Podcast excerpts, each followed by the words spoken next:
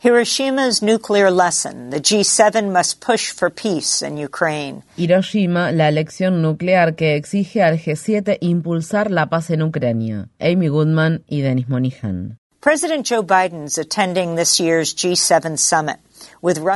El presidente de Estados Unidos, Joe Biden, participará en la cumbre del G7 de este año que tiene en el centro de su agenda la guerra de Rusia en Ucrania y las amenazas del presidente Vladimir Putin de emplear armas nucleares en ese país. El G7 está compuesto por Japón, Italia, Canadá, Francia, Estados Unidos, Reino Unido y Alemania. Durante un corto lapso de tiempo, Rusia formó parte del grupo que pasó a llamarse en ese entonces G8, pero fue expulsada luego de la anexión militar de la península de Crimea al territorio ruso. La cumbre del G7 de 2023 tendrá lugar en Japón, en una ciudad cargada de un significado particular, Hiroshima. En ese lugar, el 6 de agosto de 1945, Estados Unidos lanzó la primera bomba atómica de la historia. Este acontecimiento provocó la completa destrucción de la ciudad y dejó un devastador saldo de aproximadamente 140.000 personas fallecidas y 100.000 heridas. Mientras la guerra nuclear se cierne sobre el mundo como una amenaza real, los líderes mundiales reunidos en Hiroshima tienen la responsabilidad moral de reflexionar sobre la destrucción que esa ciudad sufrió hace casi 80 años y oponerse firmemente a una confrontación nuclear. Teruko Yahata, una sobreviviente del ataque nuclear de Hiroshima de 85 años de edad, dijo esta semana.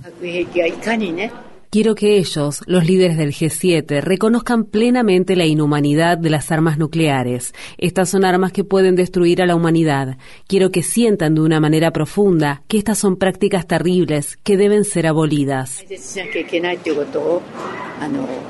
La familia del primer ministro de Japón, Fumio Kishida, también es de Hiroshima y varios de sus parientes murieron en la explosión atómica. A las personas que lograron sobrevivir a la bomba de Hiroshima y a la que fue lanzada sobre la ciudad de Nagasaki tres días después, el 9 de agosto de 1945, se las denomina con el término japonés Ibakuya, que en español significa persona bombardeada. La campaña internacional para abolir las armas nucleares galardonada con el Premio Nobel de la Paz en 2017 se ha unido al clamor de los Ibakuya en su llamado a la eliminación de las armas nucleares. La campaña insiste en que los líderes del G7 condenen enérgicamente cualquier amenaza de uso de armas nucleares, reconozcan las consecuencias humanitarias catastróficas de una guerra nuclear y procedan a retirar las armas nucleares de los estados no nucleares, una demanda dirigida también a Rusia que planea desplegar ese tipo de armamento en Bielorrusia. Además, se insta a los líderes a comprometerse con el Tratado para la Prohibición de las Armas Nucleares de la ONU. Estados Unidos y Rusia, así como los otros siete países que cuentan con armas nucleares, China, el Reino Unido, Francia, India, Pakistán, Corea del Norte e Israel, se han negado a firmar dicho tratado. Un grupo de militares y expertos en seguridad nacional de Estados Unidos ha difundido una carta abierta bajo el título Estados Unidos debe ser una fuerza para la paz en el mundo. Este contundente llamado a la paz se publicó el 16 de mayo en un anuncio a página completa en el periódico The New York Times. Entre los 15 signatarios de la carta figuran un teniente general retirado del ejército de Estados Unidos, uno de los embajadores del expresidente Ronald Reagan en la Unión Soviética y Dennis Fritz, sargento mayor retirado de la Fuerza Aérea estadounidense y actual director de Eisenhower Media Network, la organización que impulsó la iniciativa de la carta. En conversación con Democracy Now, Fritz expresó: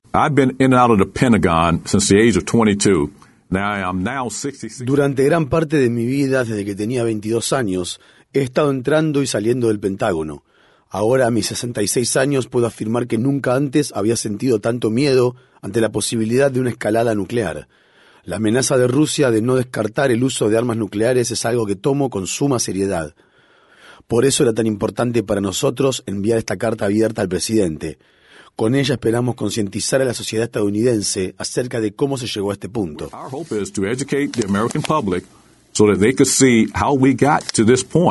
Otro ex asesor de seguridad nacional y veterano militar también ha dado la voz de alarma. Se trata de Daniel Ellsberg, el legendario denunciante que en 1971 filtró los documentos conocidos como los papeles del Pentágono. Estos revelaron la historia encubierta de la participación del gobierno de Estados Unidos en la guerra de Vietnam y las mentiras propagadas por diversos gobiernos estadounidenses, desde el del presidente Eisenhower hasta el del presidente Johnson, para justificar la escalada militar en aquel país. Al comienzo de su carrera, Daniel Daniel Ellsberg estuvo estrechamente involucrado en el desarrollo de los planes de las Fuerzas Armadas estadounidenses relacionados con la guerra nuclear. Su libro, La máquina del día del juicio final, Confesiones de un planificador de la guerra nuclear, debería ser de lectura obligatoria. Una de las mayores preocupaciones de Ellsberg residía en la creencia predominante entre los estrategas militares de la época de que Estados Unidos tendría mejores resultados en una guerra nuclear si llevaba a cabo un ataque preventivo o primer ataque, una estrategia militar que apunta a lanzar un ataque inicial y sorpresivo con el objetivo de destruir la capacidad bélica del enemigo. En una entrevista que mantuvo recientemente con Democracy Now, Ellsberg expresó.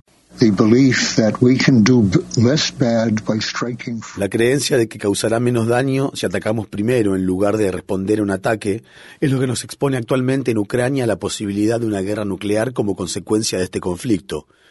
En otras palabras, la mayor parte de la vida en la Tierra, no toda, la mayor parte de ella, se podría extinguir como consecuencia de un conflicto por el control de la península de Crimea, la región del Donbass o Taiwán. Eso es una locura.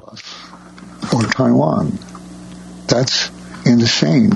Dan Ellsberg, que actualmente tiene 92 años, fue diagnosticado recientemente con un cáncer de páncreas inoperable. Sin embargo, continúa advirtiéndonos incansablemente sobre el riesgo de una confrontación nuclear y sus consecuencias devastadoras. En marzo, Ellsberg escribió, Al acercarme al final de mi vida, encuentro esperanza en cada uno de los jóvenes activistas que alzan sus voces con valentía. El movimiento contra la guerra de Vietnam nos enseñó que la juventud tiene el poder de salvar vidas cuando expresa sus preocupaciones a través de acciones concretas. Sigan adelante, jóvenes. El futuro del mundo está en sus manos.